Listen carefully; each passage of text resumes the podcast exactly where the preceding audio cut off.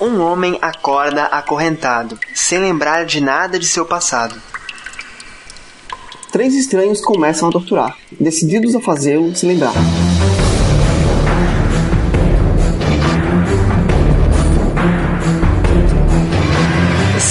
Todos muito bem-vindos ao Livrocast 48. Meu nome é Marcelo Zaniolo e eu quero a sua lembrança. Meu nome é Nilda e lendas urbanas são lendas também. Eu sou o Rodrigo Ramati e eu não sobrevivi à tortura. Ó, Alguém sobreviveu, será? eu sou o Di- eu sou o Diego Locou e. Ah, cara, vai pro inferno. Ai, cara.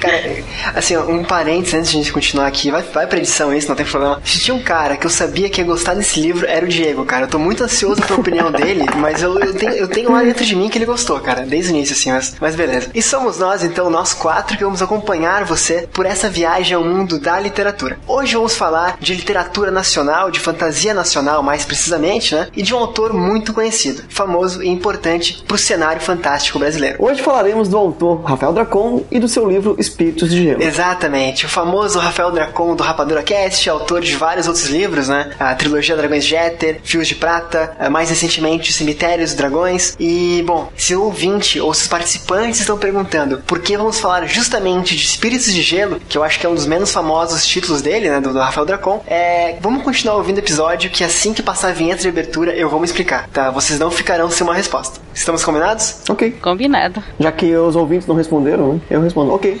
É, ficaram, ficaram em silêncio, né? Mas então, pra bater esse bate-papo com a gente, hoje temos aqui dois convidados estreantes no Livrocast. Começando pelas damas, diretamente do podcast Papo Lendário e do site Mitografias, Nilda, seja muito bem-vinda. Ah, olá. Obrigado pelo, pelo convite. O Dracon é um dos meus autores preferidos de, de literatura, um dos autores nacionais preferidos. E vamos falar um pouco desse livro dele, que eu acho que merece ser mencionado, porque ele é inusitado. Exato, que é boa palavra, uma boa definição pra esse livro. Mas que bom saber também que tu gosta bastante do autor pra gente possa explorar um pouco mais a literatura dele, outros livros, né? Fazer paralelos. Então, bem-vindo e vamos lá. Também gravando pela primeira vez com a gente, e, e digo mais, pela primeira vez gravando um podcast em sua vida, Rodrigo Ramati, seja também muito bem-vindo ao Livrocast. Puta, muito obrigado pelo. Tô muito feliz de estar aqui participando de um podcast que eu ouço sempre que eu. Pra ser bem sincero, acho que é um dos que eu mais gosto, acho que é o mais que eu mais gosto. Ai, É, podcast literário que eu mais gosto. E gostei muito do, do convite para falar sobre o Rafael Dracon, que é um, realmente um dos, dos autores mais importantes dessa, dessa safra da literatura fantástica brasileira. E é, acho que é isso aí. ô, Diego, tu percebeu que o Rodrigo tá puxando o saco pra voltar mais vezes, cara? Cara, tô, me sentindo, tô sentindo meus ovos meio babados, assim. né? Mas tudo bem, vamos lá. É lógico que eu quero voltar. Ai, cara, tá louco. Então, então eu vou deixar vocês dois aí a sós, tá, Diego Rodrigo? Dando continuidade. Ei, Marcelo, não é só comigo não, cara, é contigo também, tá? Não vem tirar o corpinho fora não, que ele também te quer. Mas prosseguindo então, que eu fiquei sem jeito agora, hoje vamos falar um pouco sobre a vida e obra de Rafael Dracon, do porquê, né, resolvemos começar falando justamente do livro Espíritos de Gelo, enredo, personagens, referências, interpretações e muito mais. Logo depois dos comunicados.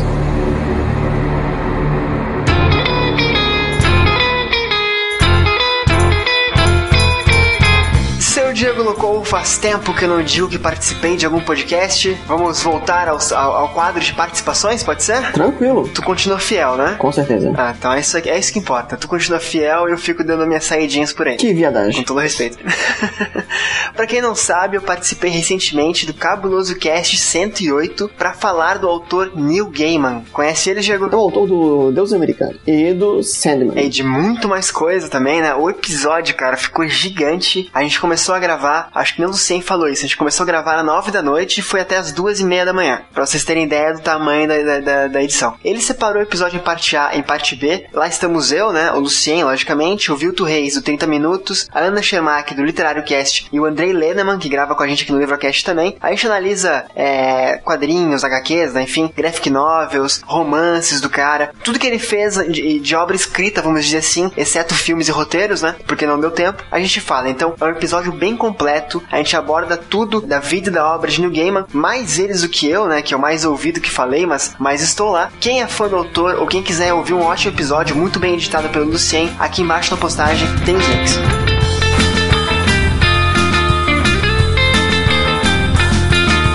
Se você gostou dos livros mencionados nesse episódio e quer comprá-los, como que o ouvinte deve fazer? Bom, deve comprar através dos links aqui embaixo na postagem e ajudar o Livrocast a crescer. Se você quer opinar ou conversar com a gente aqui do Livrocast, basta escrever aqui embaixo na postagem, na parte de comentários, ou mandar um e-mail para livrocast.locotopia.com.br. Lembrando sempre que Locotopia se escreve com a letra K e de enviar nome, idade, cidade e profissão. Além disso, você que está nos ouvindo pode e deve nos seguir no Twitter, no arroba Livrocast, no arroba Locotopia, e curtir as fanpages facebook.com.br Livrocast e facebook.com.br Locotopia. Se você estiver nos ouvindo no iTunes, não deixe de dar 5 estrelinhas para o Livrocast e de deixar uma resenha para que mais pessoas se motivem a nos conhecer. Agora, se você estiver usando o Android, ouça o Livrocast através do aplicativo Pod Store. O Livrocast indica o Pod Store. E um último aviso, Diego Locou. Lembra do Pedro Duarte lá do Bacanudo? Como não lembrar do nosso velho amigo bacana? Aquele que gravou com a gente o Livrocast 40, né, do Armandinho Zero. Gravei por lá também, acho que uma, É, a gente- uma vez, ou uma ou duas, não lembro mais também. É, a gente apareceu por lá algumas vezes também. Então, o Pedro Duarte, ele está lançando, Diego, o livro dele no Catarse. Olha. Ele está em processo de, de- de aprovação, né? O pessoal tá, tá apoiando, tá contribuindo para que o livro chamado Tony Moon em Está Tudo Fora de Controle, cara, saia do papel e vire uma obra. É, tu conhece o livro alguma coisa, Diego? Chegou a ver algum link, alguma coisa? Não vi ainda, mas vou acessar agora. Tem aqui embaixo na postagem, né? Exatamente, então. O link do Catarse está aqui embaixo na postagem com bastante informações e tal. Mas só um aviso geral aqui: é a história de um menino de 12 anos que ele é muito metódico, é criativo, tem imaginação fértil. É um livro, segundo Pedro, para todas as idades. E para te apoiar o projeto do Pedro, para tornar esse livro realidade, né? Fazer ele, ele ser impresso, os valores são de 15 reais para cima. Então é bem acessível, dá para contribuir aí com todos os bolsos. Tem livro, caneca, bottom, pôster e tal. Aqui embaixo, como o Diego falou, tem um link, dá uma olhadinha. O cara é bacana, tem um podcast bacana e o livro deve ser bacana também. Deve ser um livro aí bacanudo. É um livro bacana. Então, Pedro, sucesso, cara, que dê tudo certo. E você que está nos ouvindo e que tiver interesse em participar, aqui embaixo na postagem. Diego, vamos para onde agora? Vamos agora para o Livrocast número 48, Espíritos de Gelo. Isso!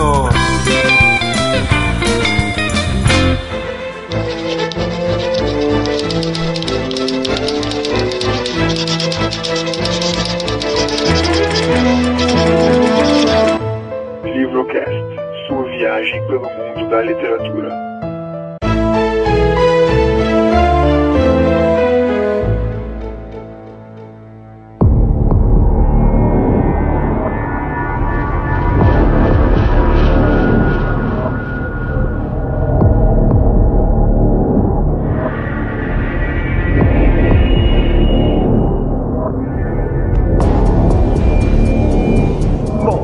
Vamos para a parte de biografia do autor de hoje para falar um pouco de Rafael Dracon. Ah, já que ele é um autor nacional, já que ele é podcaster e ele é, entre aspas, acessível, a biografia de hoje, Diego, ela vai ser bastante resumida, por conta de um simples motivo. A gente ainda quer entrevistar o Rafael Dracon, certo? Com certeza. E quem sabe aí seja num, um livro um pouco, um tanto um quanto mais Famoso? cheio de páginas. É, um pouco maior, uma trilogia, quem sabe, ou um lançamento. Mas é um, é um desejo meu, é um desejo do Diego. E acho que bacana pro Livrocast futuramente entrevistar o Rafael Dracon. Então, pra não queimar pauta, é, vamos falar do básico, vamos se ater a alguns pontos é, imprescindíveis da vida dele, né? E Dracon, se você estiver ouvindo a gente, nós ainda queremos te entrevistar. Fica avisado.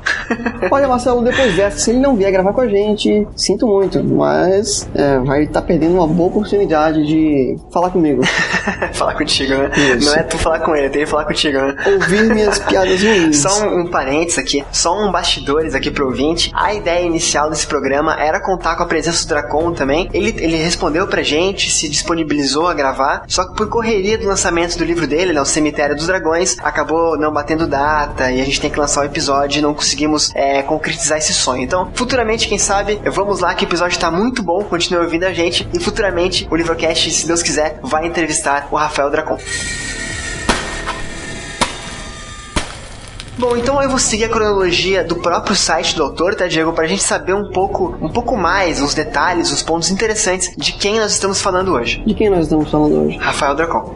Ah, Rafael Dracon, é esse mesmo, né? Exatamente. O Rafael Dracon, ele nasceu no Rio de Janeiro, é carioca, portanto, né? No dia 15 de junho de 1981. Ele é um pouco mais velho que nós dois, portanto. Antes de ser escritor, ele trabalhou aos 16 anos como digitador e redator de jornais de bairro. Olha, olha que, que específico. Aos 18, ele foi professor de artes marciais. Quem conhece um pouco mais dele sabe que ele luta e tal. Tem um contato bem bacana com artes marciais. Aos 19 anos, ele ingressou na faculdade de cinema e a partir daí ele se tornou roteirista e avaliador de roteiros. Bom, e ainda durante a faculdade, aos 22 anos, escreveu seu primeiro livro da série Dragões de Éter. Aí um tanto quanto conhecido, né? É, o maior sucesso dele, sem dúvida, né? Logo aos 25, se tornou o autor mais jovem a assinar com a editora espanhola, espanhola é sempre muito legal, Planeta do Brasil. E permaneceu por lá durante seis meses entre os autores mais vendidos. Muito bacana, né? Um livro, um autor iniciante, jovem, primeiro livro do cara e bombando já. Depois disso, ele trabalhou no editorial da Leia no Brasil, né? Editora Leia, Leia, não sei como se pronuncia. Escreveu coluna para blogs, produziu videoclipes e é membro desde então do Rapadura Cast. Por isso que eu falei que era podcaster e tal, era mais tranquilo conversar com ele, já que ele já conhece a mídia, né? O Rapadura, para quem não conhece, é um excelente podcast de cinema, é um dos maiores podcasts do Brasil e sem dúvida, é no, no, no quesito cinema, é uma das referências nacionais, né? Já aos 31 anos lançou Fios de Prata, reconstruindo Sandman. E em 2014, seu mais recente título, Cemitério de Dragões, que é esse que o tirou o do cast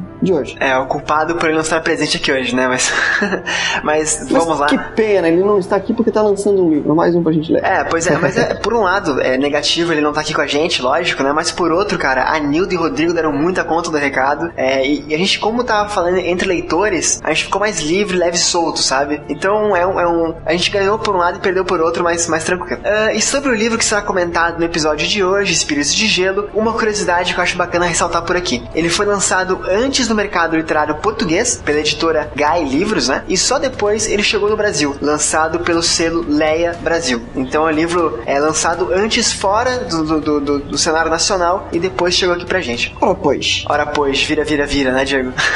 Vira, vira tudo. Não, mas, cara, então essa é uma biografia bem resumida do Rafael. Como eu falei, a gente siga por base o site dele, né? E eu acho que a gente pode chamar nossos amigos agora, Diego, pra falar um pouco mais de Espíritos de Gelo. Com certeza, agora você vai ver, ou melhor, ouvir do que, que a gente tava falando. Exatamente, torturas, né? Sangues e, enfim, muita lenda urbana daqui pra frente. Então, Nilda e Rodrigo, sejam muito bem-vindos de volta ao Livrocast.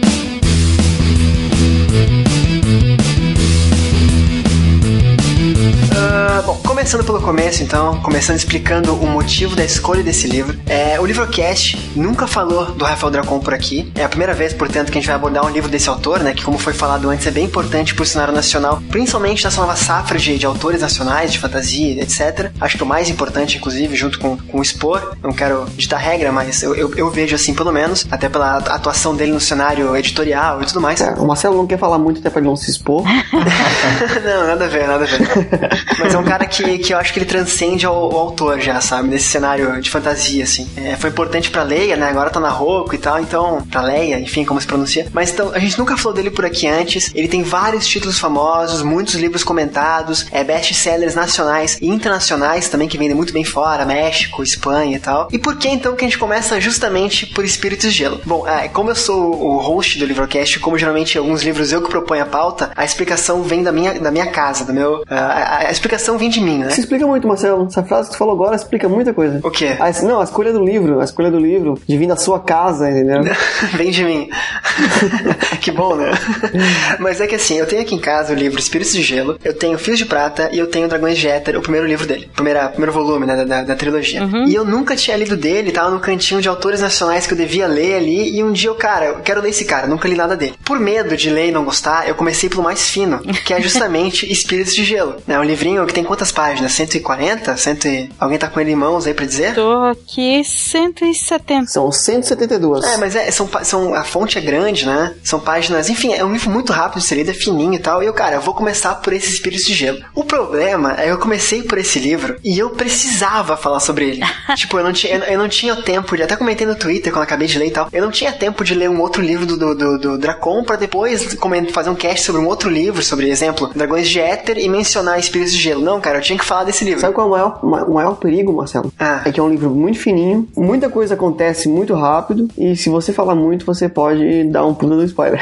É, a gente não vai. Eu, se Você acontecer. precisa muito falar sobre, mas quero ver você se conter. Eu vou falar pouco, vou fa- mas eu vou, eu vou discutir, debater sobre, né? Então, mas assim, então é por isso que esse livro tá na pauta, porque é um livro realmente inusitado, como a Nilda colocou lá no início, um livro que eu peguei despretensiosamente da prateleira, assim, comecei a ler o cara. Não é que, que é bom, não é que a gente tem que falar desse livro. E eu me estranhei, não sei vocês, que esse livro dele é muito pouco falado. É. Né? Os- vocês que são mais, mais fãs do autor, que já leram mais coisa dele, o que vocês acham desse livro, assim, tipo, Eu acho que ele é mais escrito. é mais escrito? Como assim? Não é mais falado, é mais escrito. Ai, não é meu um- Deus, não. Não é um audiobook ainda. Mas é só eu que penso assim ou vocês também veem esse, esse lado desse Eu não sei se, se essa informação confere, mas eu tinha. Eu li alguma coisa em algum lugar. Boa. bem, bem vago, né? Ficou, ficou muito específico isso, alguma coisa em algum lugar. Alguma coisa Não, mas parece que ele, esse livro foi escrito para ser um e-book. Ele era um e-book. Ele não era para ser lançado inicialmente. Parece que ele tinha um contrato com que tinha que ficar um ano ele como um e-book, alguma coisa assim, e depois ele foi liberado para ser lançado em forma física. Então acho que é por isso que ele ficou meio, meio de lado. Foi os lançamentos dele e esse ficou um pouco de lado. É, o que eu vi é que ele foi lançado antes em Portugal e depois no Brasil. Isso, parece que tinha um, um período Pode ser. Tinha que ficar. É, ele, acho que também, agora eu não vou me lembrar onde exatamente que eu vi isso. Ele faz parte até de um pedido, né? Foi pedido para escrever exatamente com esse tema, porque o Dracon não costuma escrever livros é, nesse, é, com uma temática de- como essa desse livro, né? Que esse livro eu acho que é o mais sombrio dele. Parece que Só- era uma coisa relativa a lendas urbanas, né? Isso, é um dos livros, eu não sei, é um livro sombrio, até a capa dele. É engraçado porque quando eu comprei o livro, a capa que aparecia no site era uma. Quando chegou pra mim, chegou uma capa muito, que eu acho muito melhor. Qual é a capa do teu livro? É que tem aquela mão ensanguentada numa parede escura. É, a minha, a minha também é essa. Quando, quando eu vi esse livro na, na livraria, a primeira reação que eu tive foi sair correndo e dar um high five. Não, mas a capa, essa capa é realmente bem, bem massa. Sim, É, o meu foi ao contrário. Eu comprei no site a da capa legal e veio da capa preta. Não, pera, a minha capa é preta. Não, a minha capa toda preta, só escrito Espíritos de Gelo em vermelho. mais ah, nada. tá, tá. Então tá. É, então tá. era, era isso que constava no site que eu comprei. Eu não, não lembro qual deles que eu comprei. É assim, eu até fiquei meio assim, de, pô, o livrocast é mensal. Eu vou pegar um, um livro desse, que né, não, não é tão discutido e tal, pra tratar, mas é muito bom o livro e ele é muito pouco falado, sabe? Então, mas é por isso que é legal, é. É, então, aí que tá, tem os dois lados, né? Do, do- apresentar uma obra que pouca gente fala da Kong, geralmente é ou Fios de Prata, que tem aquela releitura de Sandman, ou Dragões de Éter, que é a, é a mais bombada, entre aspas, dele, sem dúvida, ou o lançamento atual dele agora, que é Cemitério dos Dragões, né? Então eu fiquei meio assim, mas, mas vamos lá, então. Vamos ver se vocês concordam comigo, se o Diego gostou do livro, se a Nilda, se o, se o Rodrigo gostou também. Então essa é a explicação, rapidamente, né, do que, que a gente... Por que, que esse livro tá em pauta, tá?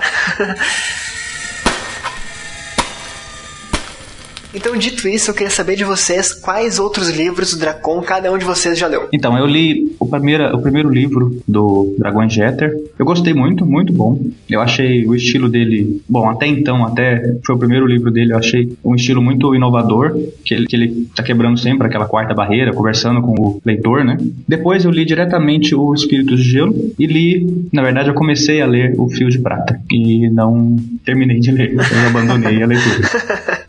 Tá, uma, uma perguntinha só. Esse, esse Dragões de Éter, o primeiro livro dele, ele se fecha, o primeiro, o primeiro volume da, da trilogia, ele fecha em si mesmo ou tu tem que ler a trilogia inteira pra continuar, pra, pra entender a, a obra? Não, na verdade, o primeiro livro ele, ele é uma história fechada, né? Eu acho que, como todo autor iniciante, você tem que escrever assim, né? Você tem que fazer um livro que vai que não dá certo, então tem que ser uma história fechada. Mas ele deixa muita coisa aberta, tipo, continua, dá pra continuar muita coisa do, do que ele come- comentou, do que ele começou. E foi exatamente o que eu acho que aconteceu né? nos outros dois livros. Não é obrigatório, mas ele expande o mundo dele, né? É, eu já, já me antecipando aqui, eu só li, como eu falei, Espíritos de Gelo. Eu quero muito ler outras coisas dele. Com certeza, Dragões de Éter será o próximo. Então, já, já respondi, né? Eu também só li Dragões de Éter, mas eu, não, eu li a trilogia. Eu li os três livros. Eu fui apresentada ao primeiro livro pelo meu sobrinho. Meu sobrinho número dois, vou começar a falar assim dos meus sobrinhos agora, porque é, fica, não, fica complicado. Eu falo sobrinho, tem que explicar qual sobrinho, de qual idade, fica, e-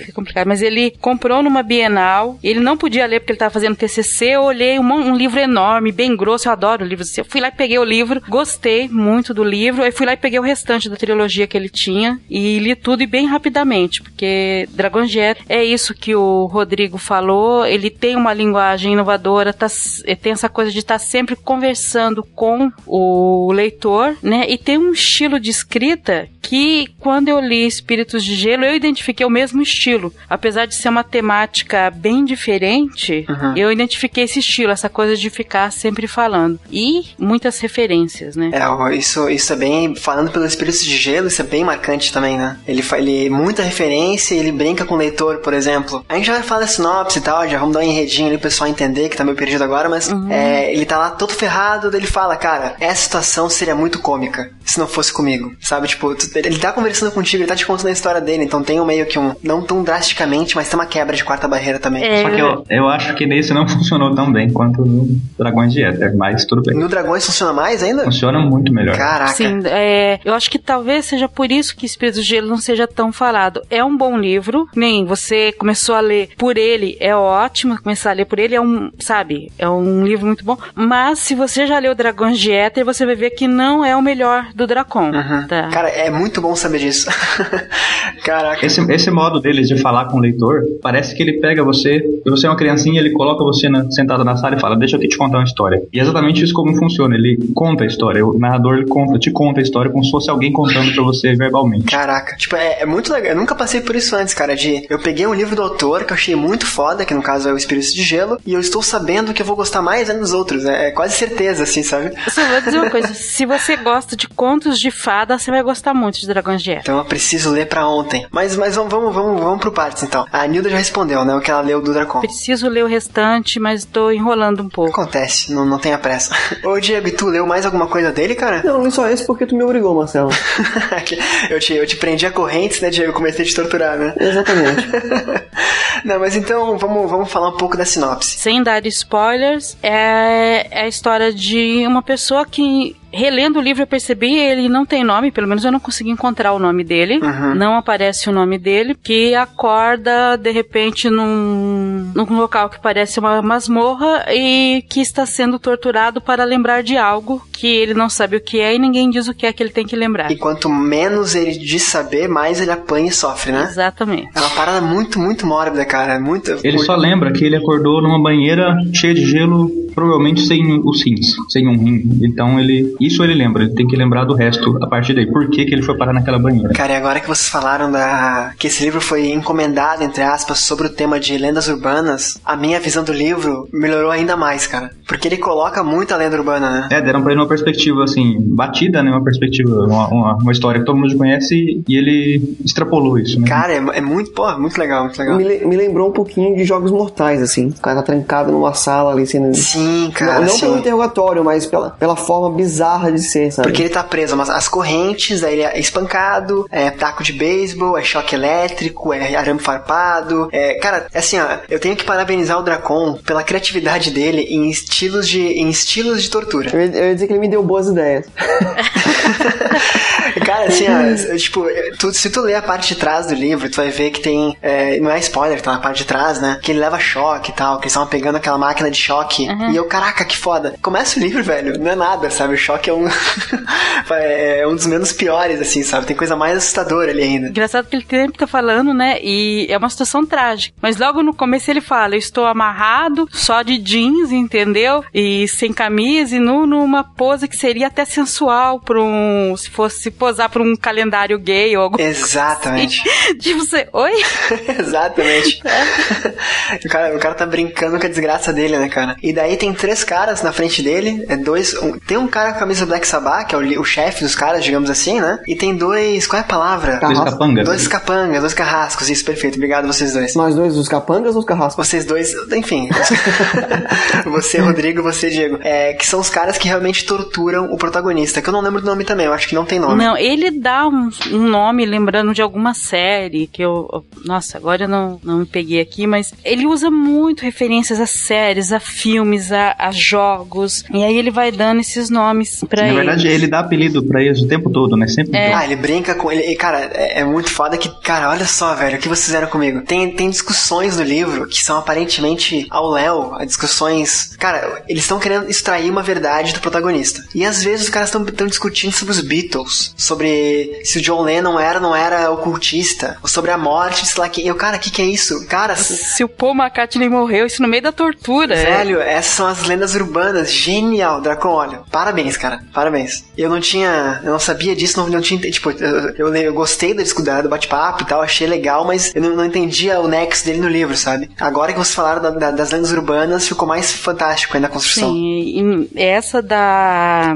de acordar na banheira cheio de gelo e sem um rim é uma das lendas urbanas mencionadas, né? Porque tem mais coisa aqui que Sim. se fala, sociedades secretas, coisas assim que você. Oi, será que existe? Será que não existe? Eu acho que eu já ouvi falar disso em algum canto do mundo, mas. Será que são lendas ou será que são verdades, né? É. Mitos. Ele coloca aqui. Tá acontecendo, pelo menos para esse personagem. Agora, uma coisa eu vou falar. O personagem principal é o tipo do cara que eu odiaria, sabe? Se eu ia detestar ele se eu conhecesse, sabe? Porque. Posso desligar agora? não, não. Eu, eu ia dizer que eu me familiarizei muito com o personagem principal. Sério, Diego? Eu seria o, o tipo filho da puta que tá ali xingando o torturador, cara. Com certeza, fazendo piada ainda com a minha desgraça. Caraca, porque é verdade, o, o cara tá apanhando, sofrendo e fica fazendo piada ainda, né? Cara, o cara quebra teu joelho com um taco de beisebol e faz uma piadinha sobre isso. É, não, não é piada tipo de hahaha, mas ele, ele fica assim cínico, sarcástico, irônico, né? Tudo isso que existe, então. Uhum. Mas eu acho que eu li esse livro, é, espero que não esteja ouvindo, se estiver ouvindo, abraço, Duda. Mas é, é, é, igual meu irmão, cara. É o meu irmão inteirinho, esse cara. Assim, de jeito, de. de o jeito de, de levar a vida, sabe? Porque, tipo, vamos, vamos descrever um pouquinho esse personagem, né? Sem dar muito spoiler, assim. Então, esse cara, ele é, é rico, ele é filho de um, de, um, de um cara rico que tem uma empresa de propaganda, se não me engano. Uhum. Me corrija se estiver errado. Isso mesmo. E é uma empresa grande, porque dá, deixa bem claro que tem vários sócios e tem briga pelo poder e tal. É, parece uma, realmente uma, uma grande agência de comunicação do país, assim. Uhum. E eu, como, como é o Dracon, eu tive que era no Brasil. Se passa em São Paulo, né? Não fica claro. Não fica claro, não tem. É, eu não lembro se eu, se eu coloquei isso na cabeça por Rio e São Paulo, por seu Dracon, que tá ali pelo Sudeste e tal, enfim, mas beleza. Eu acho que podia ser qualquer, qualquer grande metrópole, assim. Não, não fica bem claro que se tem. Tipo, não, não, diz nenhum ponto turístico, não fala nada assim nesse sentido. É, pode. Eu, eu não lembro, cara. Olha que como, como essa cabeça é estranha, né? A gente bota. Não, é porque não tem mesmo. É, a gente cria lugares. Eu, pra mim tinha certeza que era em São Paulo, cara. Mas, mas enfim. Mas é por isso que é legal, por isso que funciona. Ele não dá. Pode nenhum... ser em qualquer lugar. É, ele não dá nenhum nome de cidade, então o leitor imagina. Uhum. Ele não dá a entender se é no, na praia, se é na montanha. Ou numa casinha de sapê, né? Ele não fala, né? Depois as minhas piadas é que são ruins. não mas, mas então assim, vamos, vamos, vamos lá. O cara é rico, e daí eu acho que não é spoiler dizer que ele perde o pai dele, né? Que é, uhum. que é a parte inicial do livro e tal. E daí ele começa a pegar o dinheiro da, da, da, empresa e começa a gastar em festa, e bar, e bebida, e mulheres. Um cara da badalação. É, não é, acho que não é spoiler dizer, Marcelo, que ele se fode pra caralho nesse livro. É. Sim. Do início por... ao fim. É, literalmente, né? Porque o pai dele é milionário, é um ótimo publicitário, mas é um péssimo pai. E ele já não é tanto. ele já não é tão bom publicitário, né? É um cara meio. É, mas dá a entender que ele é um péssimo pai. Não, não ensina ele a se virar sozinho. Uhum. Ele não sabe nada. Sim. Além da bolha que ele foi criado, né? Isso dá a entender. E quando ele fica sem o pai, ele não sabe como se virar no mundo mesmo. Ele não sabe nem como pagar as contas. E nem na empresa ele sabe se virar, né? É. Ele não sabe se portar em reunião, ele não sabe, se bem que fazem armadilha, enfim, sem, sem muitos detalhes. Mas ele é um cara assim que, que ele tá solto no mundo e a única coisa que ele tem é o dinheiro, porque ele não tem mais nada e. Eu não sei, eu também, se não diz a cidade e nem o nome dele, não deve dizer a idade dele também, né? No livro. Eu não lembro disso. Eu acredito que tinha um, uns 30 anos, mais ou menos. É, por aí que eu pensei, entre 25 e 30 anos ali. Então, um cara que ele quer aproveitar a vida, assim, sabe? Com o que ele tem. É, que dá a entender que ele fez a faculdade ou estava terminando a faculdade, estava começando a aprender o negócio do pai. Isso. É nessa idade, 25 a 30. É, até porque, assim, eu acho que nenhum homem com menos de 30 anos aprenderia o que ele aprendeu com a namorada dele. Nunca que ia passar de 5 minutos, tá ligado? É, eu não duvidaria da capacidade de aprender certas coisas das pessoas, viu? Sabe? Certas coisas que se você tiver interesse, você aprende rapidinho. É, só pra, pra, pra fechar ali, então, antes de a gente entrar nesse assunto mais, né, mais delicado. Então, esse protagonista, ele perde o pai, ele passa por um momento conturbado na vida dele, ele está prestes a tomar uma, uma atitude drástica pra vida dele mesmo, e quando ele conhece uma pessoa, uma outra mulher e tal, e enfim, paramos por aqui, pode ser? É, eu, eu acho que se passar desse ponto, Marcelo já vira putaria. Literalmente, né? Literalmente. Assim, então vamos, vamos falar um pouco do, do, do, do que vocês entendem desse enredo. Eu acho que o Dracon, assim, eu, eu não esperava isso dele, talvez por isso eu fui tão surpreendido com esse livro. É, ele trabalha muito, é, te, não chega a ser terror, chega a ser um, aquela questão do, do suspense cara, eu não sei como colocar. Eu acho que a tortura em si, ela, ela inflige pro leitor uma sensação única, assim, como jogos vorazes que o Diego mencionou, sabe? Não, Jogos Mortais. Jogos mortais. Jogos, jogos, jogos, jogos mortais, isso. Não, eu pensei uma coisa e falei outra. Então, o livro começa muito forte e depois ele descamba pra um lado sexual, carnal, uma parada meio. que é muito. O cara, sério que, que o Dracon escreveu sobre isso e tá escrevendo assim, eu tô lendo esse livro e tô curtindo tanto, sabe? Tipo, eu não sei, foi, foi, uma, uma- foi realmente inesperado, assim, sabe? Na, na verdade, não é um, um terror, né? Não é um suspense. Ele é uma. Ele é pra causar como que nem o, o filme mesmo, Jogos Mortais. Ele é pra causar um estranhamento, é uma coisa assim. um- Isso. um- aquela, aquele, aquela repulsa que a gente tem por uma coisa, mas não consegue parar de ver. É aquele negócio, isso tá indo muito mal, isso tá muito errado, mas eu preciso ver o que tá acontecendo. Por que que tá acontecendo isso? E, e até onde eles vão com isso, né? Tipo, estão fazendo aquilo, mas tipo, você vê que aquilo não vai dar certo, aquilo vai dar merda uma hora, não tem como aquilo não, não dar merda, entendeu? Mas estão indo, né? Estão estão fazendo, né? Isso na vida dele, né? Antes dele se encontrar onde na câmara de tortura, né? Mas e na, na- assim, ele naquela câmara de tortura, você acha que não que de repente tá indo tudo bem, aí ele não lembra de alguma coisa e os caras, ele descreve o que estão fazendo com ele, você você fica arrepiado, putz, né?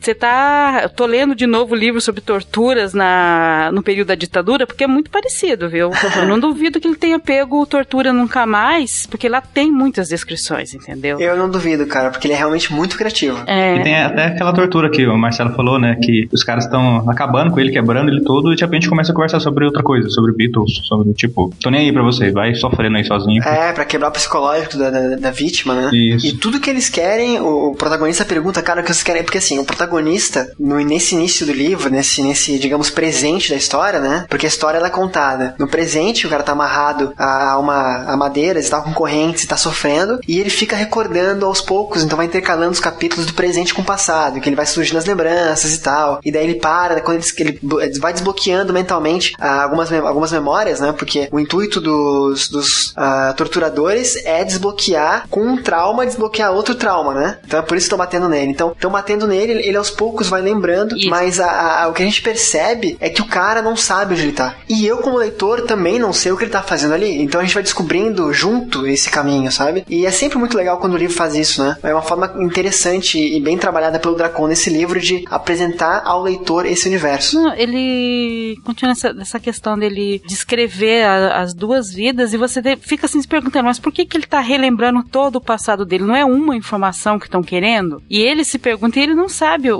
o que que tá acontecendo ali, ele vai falando... Ele vai se lembrando de forma fragmentada, né? É, e, e vai sendo contada essa história, mesmo assim a história, a história do passado dele vai sendo contada de forma linear, você vai tentando entender o que está acontecendo ali, porque ele se enreda num, num outro círculo espetacular que você fala, gente, isso não pode estar acontecendo, mas como ele ainda tem dinheiro, ele ainda. aquilo pode ser possível para quem tem bastante dinheiro. Então a gente vai acreditando que aquilo é possível acontecer. Apesar de ser uma coisa muito fantástica, você, né, vai indo. E eu acho que o, o ele, ele lida muito bem com isso de, de pegar histórias, né? Como eu falei no, no Dragon Jeter, ele mexe, mas ele pega muito com essas coisas de, de lendas, de contos de fada. E aí ele pegou essa lenda urbana e ele conseguiu, né? Eu acho que ele conseguiu dar um bom, bom acabamento. Ele conseguiu ir enredando você, que você fala, mas eu já ouvi isso em algum canto, né? Tanto que na segunda leitura eu fui pegando muito mais outras, sabe? Referências urbanas. Eu não tenho muita referência de game, mas deve ter referência a algum videogame aqui. Eu tenho certeza absoluta que tem. Não só direto, mas também indireta, né? Que ele sempre coloca. E você vai procurando, sabe? Vai, vai pegando. Porque causa estranhamento, mas não é algo desconhecido. Cara, o, o Dracon, ele, ele é um pouco mais velho que eu, e assim, eu tinha certeza que eu tinha pego quase todas as referências desse livro, assim, porque a gente, apesar de ter uma idade um pouco. Eu, eu sou um pouco mais novo que ele. Então, tem coisa que ele viveu que eu não vivi, mas, cara, ele, tudo que ele menciona nesse livro, quase tudo, eu tinha pego como referência. Agora eu vou ter que reler o livro, cara, pra pegar mais referências. Odeio vocês. Ainda bem que o livro pequenininho, né? Porque senão. mas o, eu tava falando aquela questão de por que que ele começa lá no início da história dele, né? Quando eu começo a lembrar. Uma coisa que me correu quando eu tava lendo esse livro. Algum, algum de vocês já. Acho que todo mundo já, né? Mas vamos lá, vamos perguntar. É, vocês já perderam a, a linha de raciocínio em algum momento na vida de vocês, assim, óbvio, né? Já. Tipo, você, você levantou da cama do quarto pra ir na cozinha fazer alguma coisa, tu chega na cozinha, cara, o que, que eu ia fazer? Todo domingo de manhã eu acordo e pergunto onde é que eu tô.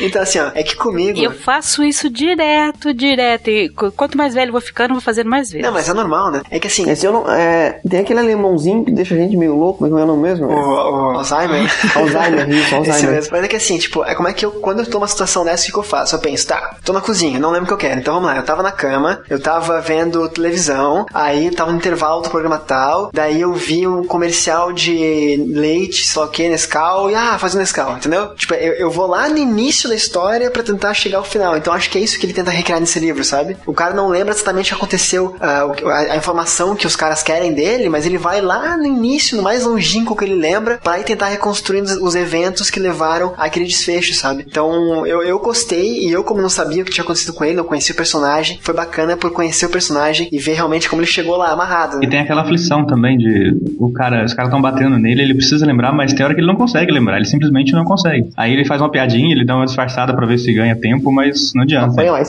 Apanha mais. As horas dele, né? Quando não apanha, dá um choque, né? Que é tão ruim Não quanto, né? Vão aumentando a voltagem e tal. Eu anotei aqui de cabeça, antes de começar a gravação, algumas, algumas referências que ele trata no livro, tá? É, não sei, não são todas, logicamente, que são, são várias referências. Avatar, Wolverine, é, X-Men, de modo geral, Beatles, McCartney, John Lennon, Kiss, Stephen King, lendas urbanas, é, Black Sabbath, Planeta dos Macacos, headsets, headsets, blá, blá, blá, muita coisa. Cara, assim, quando comecei a ler o livro, sendo bem sincero, eu achei um pouco repetitiva as estruturas de, por exemplo, ah, essa cena era assim como tal coisa em tal livro. Eu achei um eu, eu quando comecei a ler, eu achei repetitivo. Depois eu peguei o ritmo e foi tranquilo, sabe? Mas esse eu acho um dos grandes problemas do, do livro. Sério? Porque ele usa muita. Tudo bem, ele usa muita cultura pop. Uhum. Só que, não só, na minha opinião, ele não usa muita cultura pop, ele usa cultura pop excessivamente. Não que isso atrapalhe, porque, por exemplo, não atrapalha porque não te atrapalhou. Você gostou do livro mesmo assim. Uhum. Só que eu acho assim, pelo menos pra mim, no meu modo de ver, foi muito. Foi exagerado. É o que você falou, ele usa o tempo todo. Isso aconteceu como não sei o que. A expressão como é muito usada, né? É muito usada. Isso. O cara falou como tal personagem. Tinha um, um valentão da escola que era como o Zangief do Street Fighter. Ele usa sempre esse. Eu, eu acho que é esse artifício que ele usou no livro que deixa o livro curto, porque ele não precisa de tantas descrições, ele usa referências pra te Isso. apresentar um- uma cena, um personagem alguma coisa que tá acontecendo. E de repente por isso que o livro não pegou tanto, né? Porque não pegou tanto quanto os outros, porque ele é meio que de nicho, né? Pode ser. É, quem não tem as referências na, na cabeça, talvez é, custe um pouco a entender né, o que ele quer dizer. Ou talvez nem entenda, né? Ou talvez nem entenda. Custa um pouco, porque se for atrás, consegue entender, né? É, mas- Mas, né, de imediato, talvez não entenda. É, a referência que você usou aí, por exemplo, do Zangief Kid. Ah, isso aconteceu, que há uns três anos atrás. Muita gente hoje em dia não lembra mais o que é. Sim. É, o do, do videozinho lá que. É o Zangief Kid. Aquele menininho que bateu no outro. não o Zangief, mas o Zangief Kid. É uma referência que puxa outra referência, né? É, ficam bulinando ele, sofre muito bullying, um dia ele explode, né? E aí ele recebeu esse apelido, mas É, foi a explosão, a explosão do bullying, né? todo mundo lembra disso? Não sei. É, eu não sei, se- hoje em dia, com a velocidade das coisas, né? Pra gente lá, com três anos atrás, que já era rápido, né? Um meme desse ficava. Hoje em dia, cada dia tem coisas novas, né? Então, enfim. Mas assim, eu, eu, eu fui sincero, tá? No início do livro, essa questão, a, estru a estrutura do como, a comparação, excesso de, de referências, assim, me cansou um pouco no início, mas depois eu vi que, que era muito a, a favor da obra, sabe? Eu não vou dizer que o Diego falou que o livro é curto por causa das referências, mas eu acho que uma coisa é tu falar, por exemplo, eh, isso não tá no livro, tá? Uma coisa é tu falar, por exemplo, que tu tá apanhando. A outra coisa é tu falar que tu tá apanhando de um jeito a dar inveja ao, ao filme dos Jogos Mortais, sabe? Pra quem conhece o filme, tu vai ter uma outra visão da cena, sabe? Então, eu não sei, eu gostei. Assim, no final, acabei me rendendo e mudando de opinião, assim, sabe? Não, assim, não vou falar que ficou ruim, porque funcionou pra mim. Eu só percebi, na verdade, eu só, só me toquei desse tanto de referência quando eu fui reler. Porque o livro é tão curto que você lê tão, tão rapidamente Uhum. que isso até funciona em, fa- em favor, em prol do livro, né? Não, em prol eu- da história. Eu vou falar que o ruim pra mim foi ter relido o livro, né? O, quando o Marcelo me chamou pra gravar, eu falei, bom, vou pegar e reler. O livro é, é pequeno, eu sabia que era uma leitura rápida, aí eu até prestando um pouco mais de atenção pra poder falar, e eu percebi isso também, o excesso de referências e algumas referências que podem ter se perdido podem se perder com o tempo, né? Uhum. Talvez seja isso uma coisa que pegue no, no livro, mas eu ainda fico, assim, quando eu li a primeira vez, acho que eu fiquei tão maravilhada quanto o Marcelo ficou com, com, com esse livro, porque eu falei, nossa, é, isso é possível. Eu conhecia outra obra do Dracon, eu li, eu reconheci o estilo de escrita do Dracon, essa maneira, essa maneira dele, dele tentar quebrar a quarta parede. Eu acho que ele chega a quebrar isso em algum momento. Quebra, quebra. É, dele usar um monte de referências pop, certo? O fato dele pegar, nesse caso, uma lenda urbana e construir uma história em cima disso de uma maneira que fique empolgante e te chame a atenção, né? Ele, ele consegue fazer isso, né? Que é uma coisa que ele faz, por exemplo, em Dragões de Éter, só que não com lenda urbana, mas ele pega uma, uma coisa que todo mundo conhece e, e constrói outra coisa em cima, né? Eu acho que assim, vocês falaram que leram pela segunda vez e não foi tão legal. É, eu acho que esse livro é um livro pra ser lido uma vez só, não é pra ser relido. Será? Até porque, assim, o que te move ali, ele até o final, que nem um louco. Não vou dizer que nem um louco, porque, né, vocês não devem ser parecidos comigo, mas. é, de, ma- de ma- de maneira insana, é que, assim, tu, tu é movido pra entender o que tá acontecendo. E aquela surpresa que tem no final estraga todo. é, se for fazer uma releitura, estraga toda aquela ansiedade que tu tem de chegar no final. Porque tu já sabe o que, que vai acontecer no final. É basicamente aquele a diferenciação de dois tipos de literatura, né? Aquela que você lê pela história, pela escrita, pelo desenvolvimento, e aquela que você lê pelo final, né? Sim. Tem um livro que se lê pelo final, então acho que ler pela segunda vez já perde um pouco a magia. É, a- plot ela é tão maluca, né, cara, que tu quer saber o que tá acontecendo ali. Tu começou a ler, tu vai querer acabar, né? Aham. E, enfim, mas, mas vamos Eu lá. posso te fazer uma pergunta, Marcelo? Por favor, vamos lá. Você tendo lido, não tendo lido Dragões de Éter primeiro, pra você funcionou o tom do livro, por exemplo, mesmo que seja um- uma tortura, mesmo que seja um negócio dark, ele tá lá sofrendo, apanhando, mas pra você funcionou esse tom, tipo, porque pra mim, usando uma referência, já que ele gosta tanto de referência pop, me pareceu o Percy Jackson narrando o livro. Sério? Sabe, o jeito assim, a- as piadinhas, o, Cara. a ironia. Não, cara. Pra você funcionou bem isso? Funcionou, pra mim funcionou bastante. Eu até, como eu falei, eu, me surpreendi pro Dracon estar tratando um tema assim no livro dele, sabe? Como, eu- é, imagina, o primeiro contato que eu tenho com o autor, sabe? Eu nunca, se bem que tem ó, lendas urbanas e tal, ele gosta de mexer com contos de fada, etc, mas eu já sabia disso, mas a, a- esse, esse distanciamento do que eu ouvia falar dele, porque eu encontrei nesse livro foi muito grande, assim, sabe? Foi uma surpresa que talvez me tenha deixado cego essa, essa análise, mas... Você acha que causa- casou bem, então, o tom irônico, as piadinhas com... Pra mim, sim, cara. Pra mim, é lógico, tinha cenas assim que eu, caralho, velho, cala a boca, não, não, faz, não faz piada, pelo amor de Deus, sabe? Para de apanhar, chega, mas eu não Isso sei. foi a única coisa que me, que me incomodou no livro, na primeira leitura. Parecia o Percy Jackson narrando pra E mim. assim, tipo, eu não vou querer. Bom, vamos lá, Marcelo pisando em ovos, como sempre, né? É, o fim do livro, tão, tão maluco que é, mas achei muito bom, enfim, é, talvez justifique algumas coisas do personagem ao longo desse, dessa história, Por sabe? exemplo, depois do fim do livro, que realmente é fantástico, eu gostei bastante, foi é o grande momento do fim dele. Uhum. Ele justifique o porquê dele estar usando aquele tom, né, pra narrar, né? É, ou por que, ele tá tão indiferente à situação, sabe? Uhum. Ou não é- não é- a palavra não é indiferente, até um tipo. Por que ele tá entendendo o que tá acontecendo? É, tipo, ah, vai, bate em mim mais um pouco e tal, sabe? Tipo, É, tá parece talvez ele já, já tivesse uma. O corpo dele já entendesse que estava. Enfim, sem, sem mais, meritíssimo. Eu não sei se isso, não sei se isso é um spoiler, mas é tipo, é, abate mesmo que, que merece, que tá certo. É. Aí eu vou narrar a história e por isso que ele não usou um tom. eu não sei, É, pode ser. É, eu, como eu falei, eu não, não gostei tanto. Não é que eu não gostei. O personagem, ele é intrigante, mas eu, principalmente relendo agora, eu percebi que é o tipo de pessoa que se eu conhecesse pessoalmente, fosse uma pessoa, meu, dificilmente eu teria uma boa convivência com ela. É porque ele, porque ele é isso, ele é aquele filhinho de papai que foi criado tão fora do mundo que ele, ele não consegue se encaixar demais. E eu não sei, como eu tenho uma história de vida assim que desde pequena ou eu me é, intero das coisas ou eu apanho mais ainda, né? Porque eu sou órfã desde pequena, um monte de coisa. Então eu falo, gente, não, como é que a pessoa é tão assim, gente? Como é que a pessoa consegue ser, ser tão alienada, é, ser, ser tão levada, sabe? Fazer essas besteiras que ele faz, entendeu? E quando ele tenta acertar, ele piora. É um filhinho de papai mesmo. Aham. Sabe o que eu tô imaginando agora? O, o Marcelo pegando esse livro e indo aplicar no irmão. Sabe, assim, essas técnicas aí.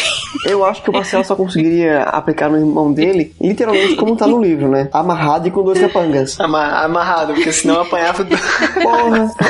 Meu irmão é mais novo que eu, é gigante, cara. Mas, mas enfim, é, é bom, é bom deixar na, só no campo da imaginação, né?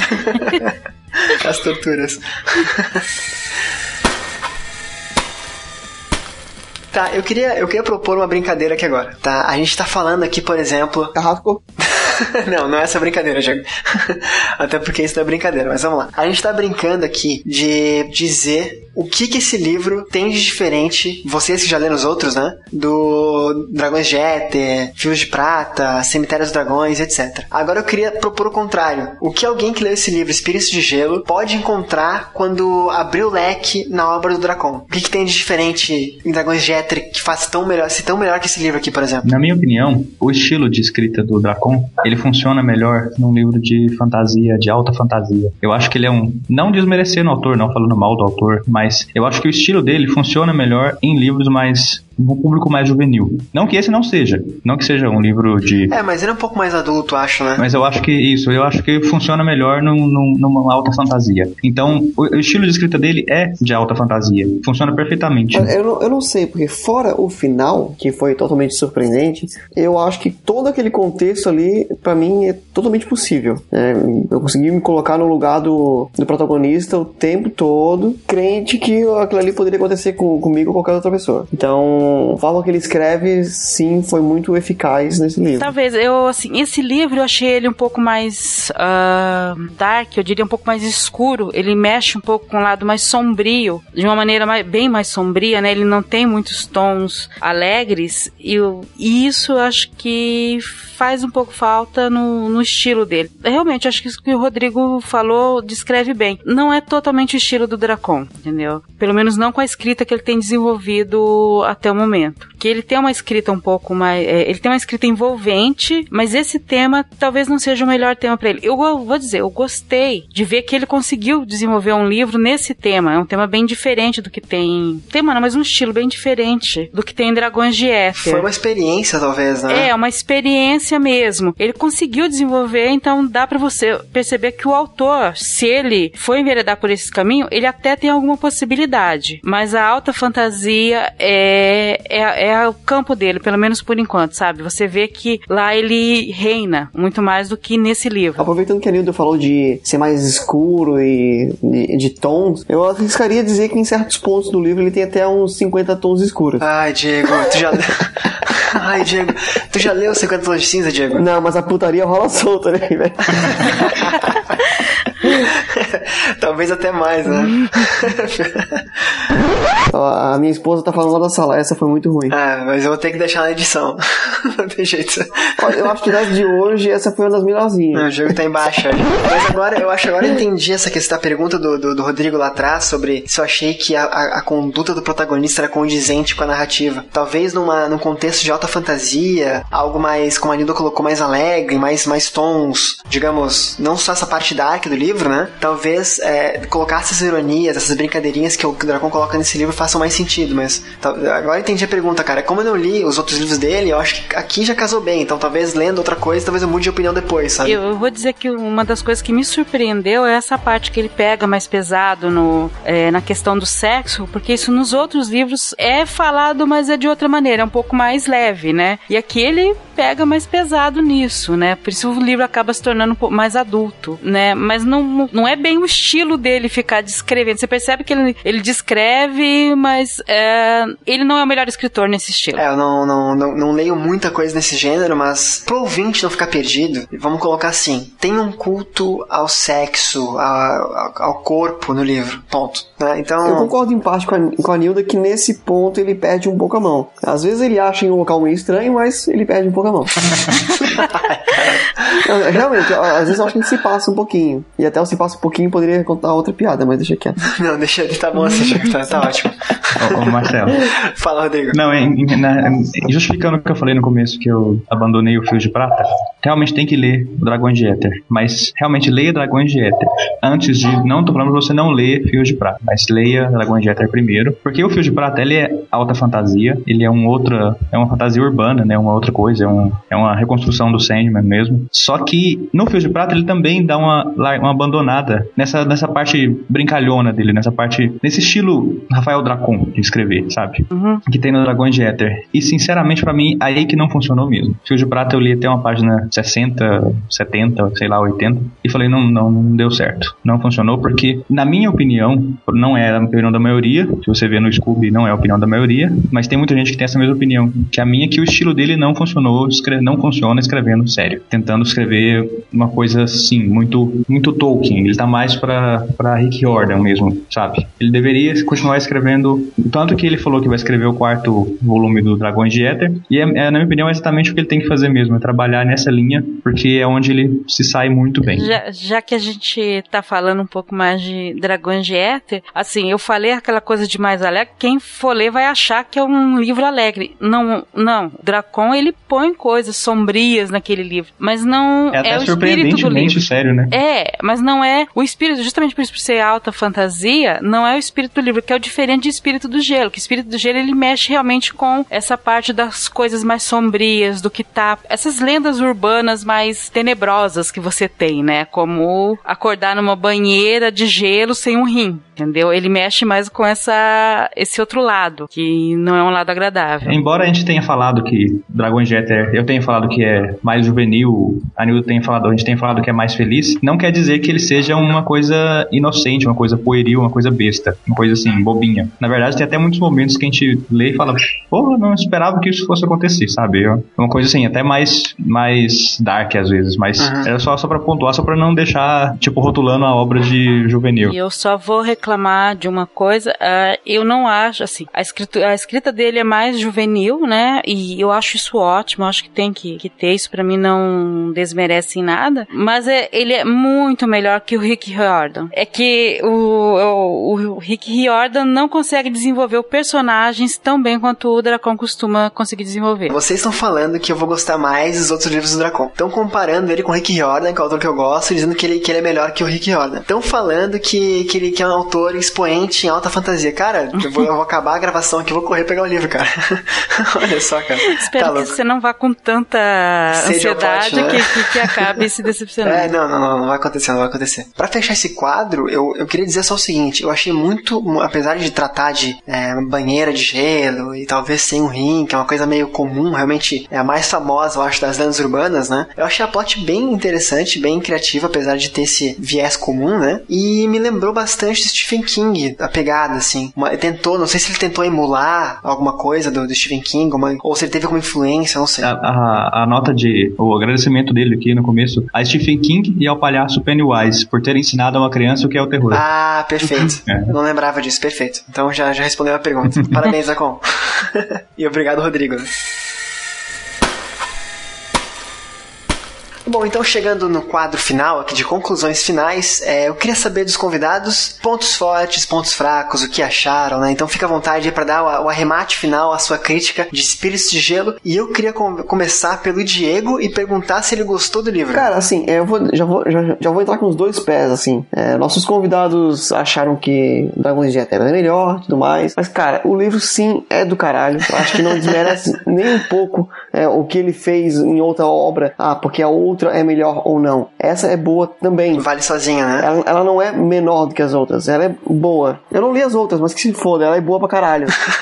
é, então, compre o livro é, no link do post, lógico, porque tem que fazer um barulho da moedinha caindo agora na caixa registradora.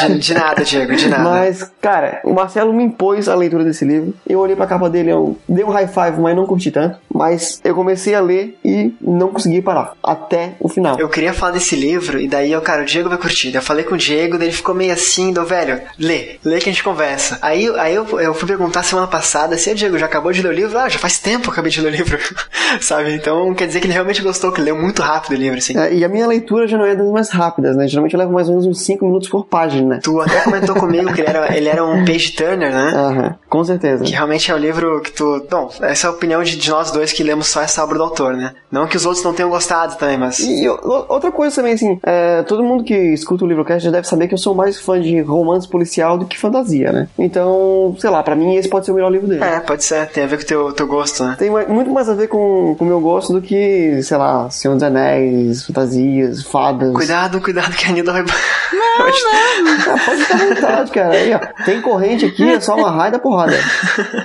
mas então... Eu não tenho problema que a pessoa não goste, entendeu? Ela só não pode ficar muito na minha frente, mas fora isso... É, no, no Skype tá de boa, no Skype tá, tá tranquilo. Mas, voltando, né? Voltar às conclusões finais. Nilda, sua vez de dar um parecer final sobre a obra Espíritos de Gelo. É, deixa eu é, esclarecer. Como eu acabei falando muito sobre uh, dragões de éter e até as coisas que ele não tem. Então, vamos dar, a entender que o livro não é bom que eu não tenha gostado tanto. E vou dizer, eu li ele rapidamente, eu li ele num dia, entendeu? No tempo que eu tive, eu li porque é uma escrita envolvente, certo? Tem essa questão das referências é, à cultura pop que, que você pega, você gosta, você vai pegando para ler. Gostei também, como eu falei durante o cast, do fato de ser um, um tema diferente, né, do, do outro livro dele que eu havia lido, porque é uma coisa muito mais, mais sombria, pega um lado mais sombrio que eu não, não sabia se ele conseguiria escrever. Ele até desenvolveu bem esse livro. Talvez o único problema seja esse, a releitura do livro livro que eu fiz, porque por já saber, ter uma ideia do qual era o final, você vai analisando, você vai é, pegando algumas coisas tanto bem como tão mal. E o ponto fraco é talvez esse excesso de referências pop que talvez não fique para o futuro próximo. Então eu acho que é um livro muito bom, mas eu não sei se ele vai permanecer, entendeu? Justamente por ter coisas. Tem uma hora que ele fala do Flickr, né? E hoje em dia o povo usa Instagram, né? Então você fala, hum, será que daqui a pouco vão utilizar isso ainda e as pessoas vão entender? Se não é um livro que não vai precisar de uma nota de rodapé daqui a 10 anos, né? Para explicar isso. É, até porque ele coloca as referências e ele não explica, né? É, ele não explica. Ele não fala, por exemplo, que é o Flickr. Ele bota o Flickr, sabe? Então. Porque ele já usa a referência para explicar uma situação, né? Isso, isso, isso, isso. A explicação da explicação não ia caber. É, que é uma coisa que se você, de repente, for ler um Machado, ou vou falar, um livro do, do século XIX, se você for ler um livro do século XIX, você percebe que eles também mencionam certas coisas e não explicam. Porque todo mundo acha que vai saber, né? É, o próprio New Gaiman tem isso também. Tem, assim, eu não acho que tem que explicar, né? É tudo isso. Mas eu acho que é isso que é um. Nesse livro acaba sendo um pouco o ponto fraco. Mas talvez o excesso talvez que tenha. só esse excesso que é o que, o, que a gente já mencionou, né, no podcast. O Rodrigo chamou mais atenção para isso. Eu, eu já tinha percebido isso, um pouco de excesso das referências. Mas vale, vale ser lido, viu, gente? Acho que quem nunca leu o Rafael Dracon, esse é um bom livro para começar, porque é pequenininho, você não vai se assustar com aquele, aquele livro enorme, maior, que é o é, de Éter. Eu concordo.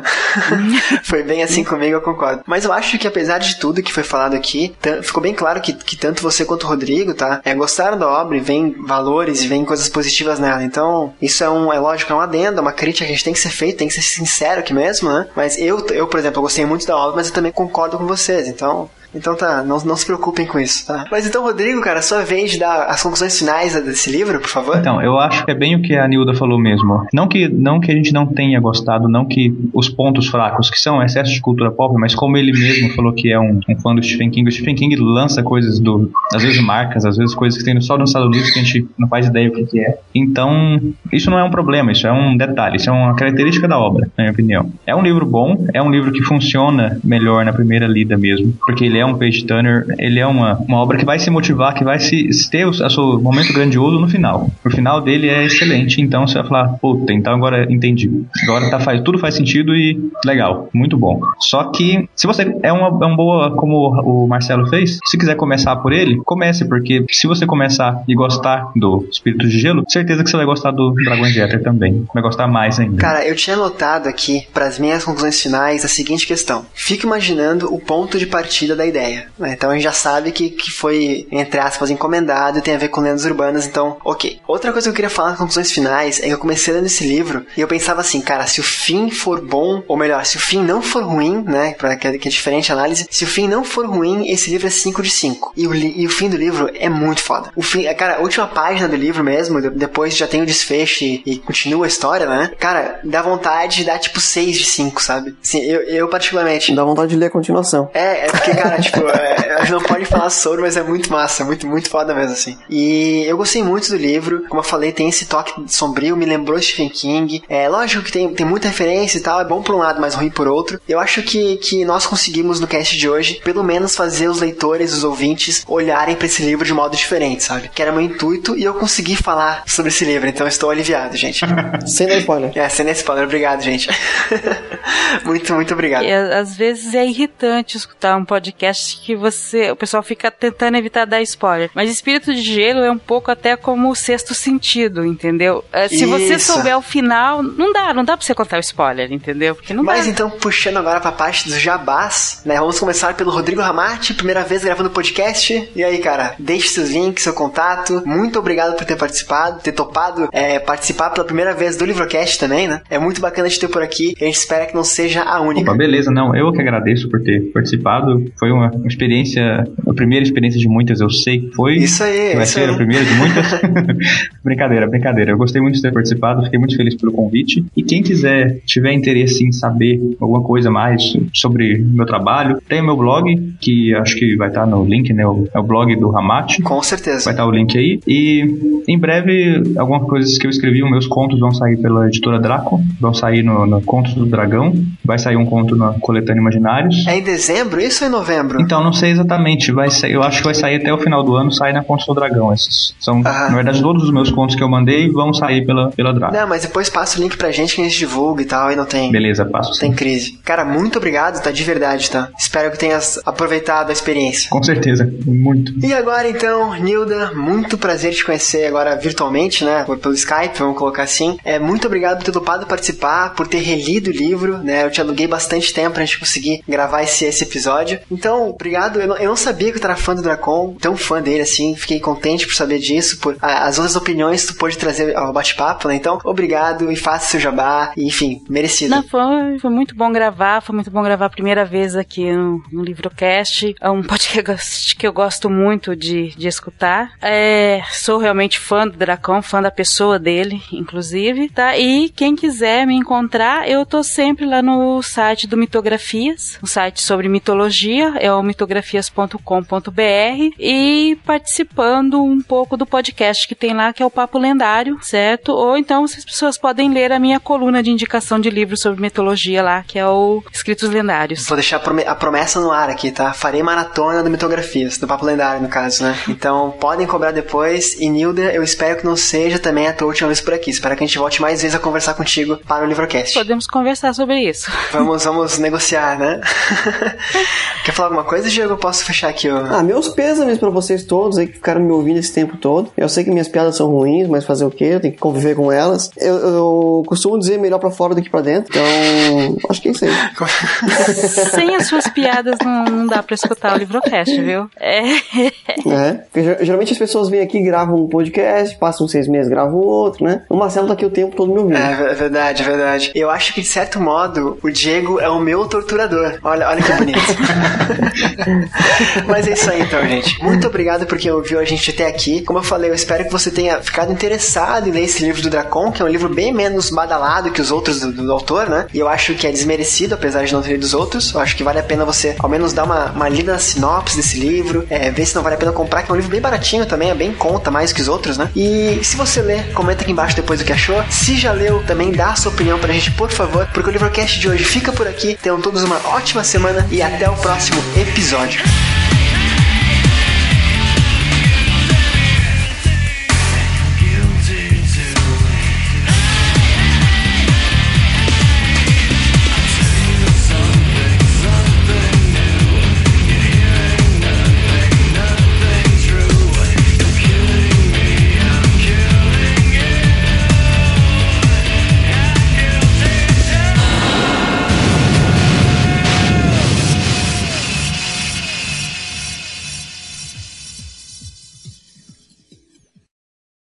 Marcelo, dá pra fazer uma pausinha pequena? Claro, claro, claro. Porque meu zoológico tá foda aqui. Zoológico. É, eu, tenho, eu tenho um porquinho da Índia que tá chorando nesse momento. Deixa eu pôr ele em outro cômodo.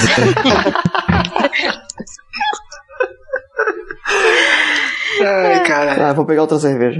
Se o ouvinte estiver ouvindo até aqui, que provavelmente será para o fim do episódio, o, o Rodrigo, esses, os barulhinhos que tem atrás do, do som do Rodrigo são calopsitas. Então, E acabamos de descobrir porquinho da Índia. exatamente, ele tá, tá, tá gravando num, num aviário, sei lá, num zoológico. Uma pet shop. é, não sei. voltei, voltei. Minha calopsita se suicidou, jogou no chão agora. Cara, meu Deus do céu, velho. Eu posso rir disso, é trágico. Pode, não, pode rir. Vol- Voltamos, né? Não, tranquilo. Chego pra pegar uma cerveja lá.